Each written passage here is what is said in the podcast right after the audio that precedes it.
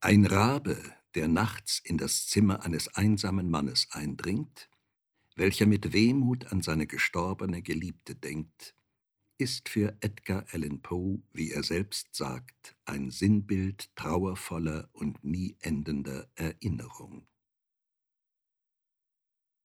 Der Rabe. Ein Erzählgedicht von Edgar Allan Poe. Erschienen 1845 1891 ins Deutsche übertragen von Hedwig Lachmann Eines Nachts aus gelben Blättern mit verblichenen Runenlettern, tote Meeren suchend, sammelnd von des Zeitenmeers Gestaden, müde in die Zeiten blickend und zuletzt im Schlafe nickend, hört ich plötzlich leise klopfen, leise doch vernehmlich klopfen. Und fuhr auf erschrocken stammelnd, einer von den Kameraden, einer von den Kameraden. In dem letzten Mond des Jahres um die zwölfte Stunde war es, und ein wunderlich Rumoren klang mir fort und fort im Ohre. Sehnlichst harrt ich des Tages, jedes neuen Glockenschlages. In das Buch vor mir versenken wollte ich all mein Trüb gedenken. Meine Träume von Lenoren, meinen Schmerz um Leonore, um die tote Leonore. Seltsame, fantastisch wilde, unerklärliche Gebilde, schwarz und dicht, gleich undurchsicht'gen, nächtig, dunkle Nebelschwaden huschten aus den Zimmerecken, füllten mich mit tausend Schrecken, so dass ich nun bleich und schlotternd immer wieder angstvoll stotternd murmelte, mich zu beschwichtgen. Einer von den Kameraden, einer von den Kameraden. Alsbald aber mich ermannend fragt ich, jede Scheu verbannend, wen der Weg noch zu mir führe. Mit wem habe ich die Ehre? hub ich an, weltmännisch höflich. Sie verzeihen, ich bin streiflich, dass ich Sie nicht gleich vernommen. Seien Sie mir hoch willkommen.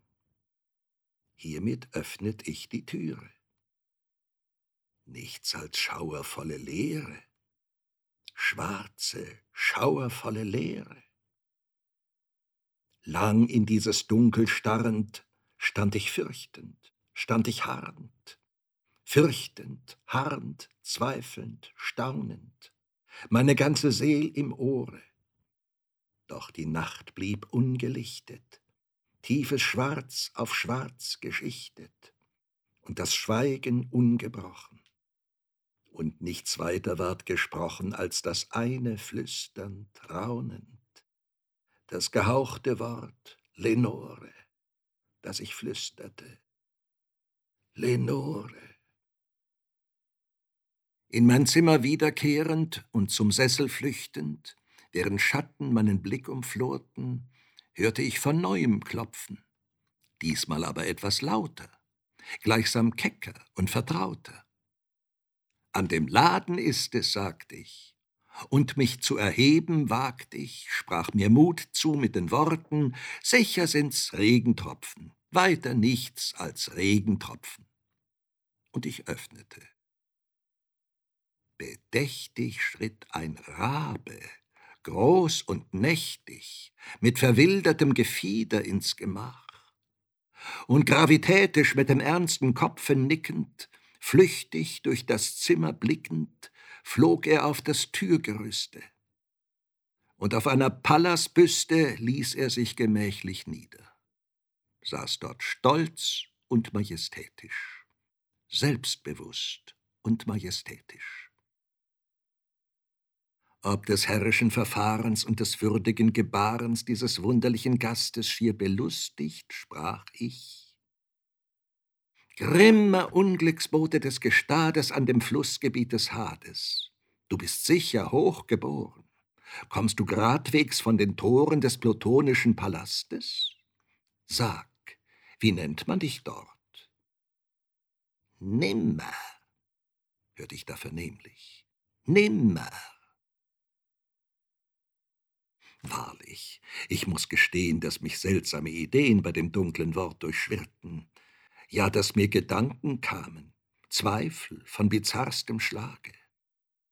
Und es ist wohl keine Frage, dass dies wunderlich Begebnis ein vereinzeltes Erlebnis, einen Raben zu bewirten mit solch ominösem Namen, solchem ominösen Namen.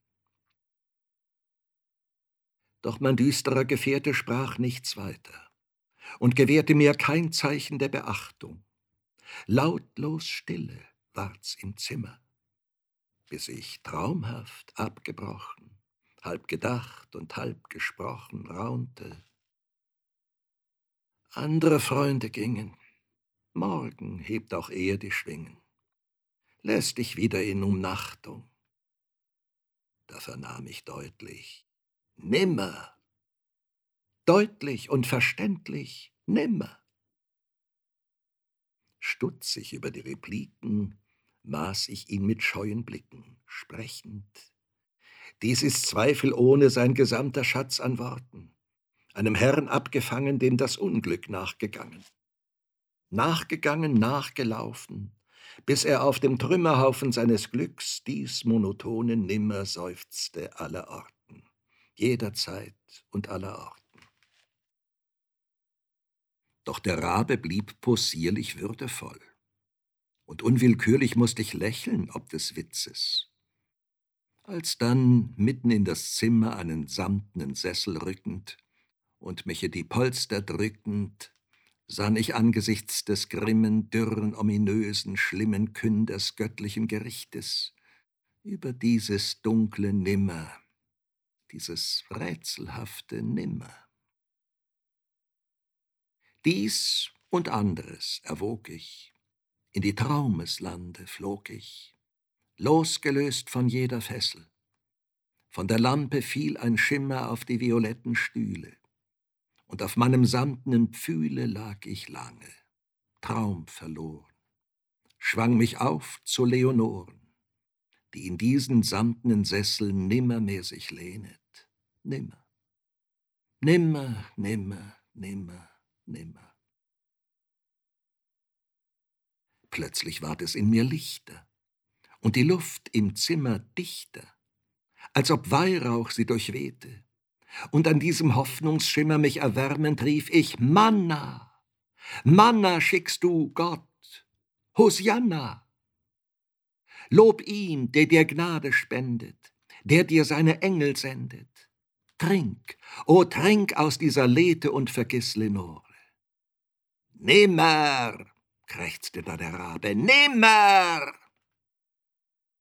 Nachtprophet, erzeugt vom Zweifel, seist du Vogel oder Teufel, triumphierend ob der Sünder Zähne klappern und Gewimmer, hier aus dieser dürren Wüste, dieser Stätte geiler Lüste, hoffnungslos doch ungebrochen und noch rein und unbestochen, frag ich dich, du Schicksalskünder, ist in Gilead Balsam?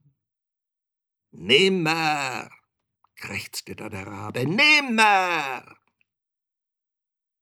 Nachtprophet, erzeugt vom Zweifel, Seist du Vogel oder Teufel, bei dem göttlichen Erbarmen lösch nicht diesen letzten Schimmer. Sag mir, find ich nach dem trüben Erdenwallen einst dort drüben sie, die von dem Engelschore wird geheißen Leonore? Werd ich sie dort nicht umarmen, meine Leonore? Nimmer! krächzte da der Rabe, nimmer!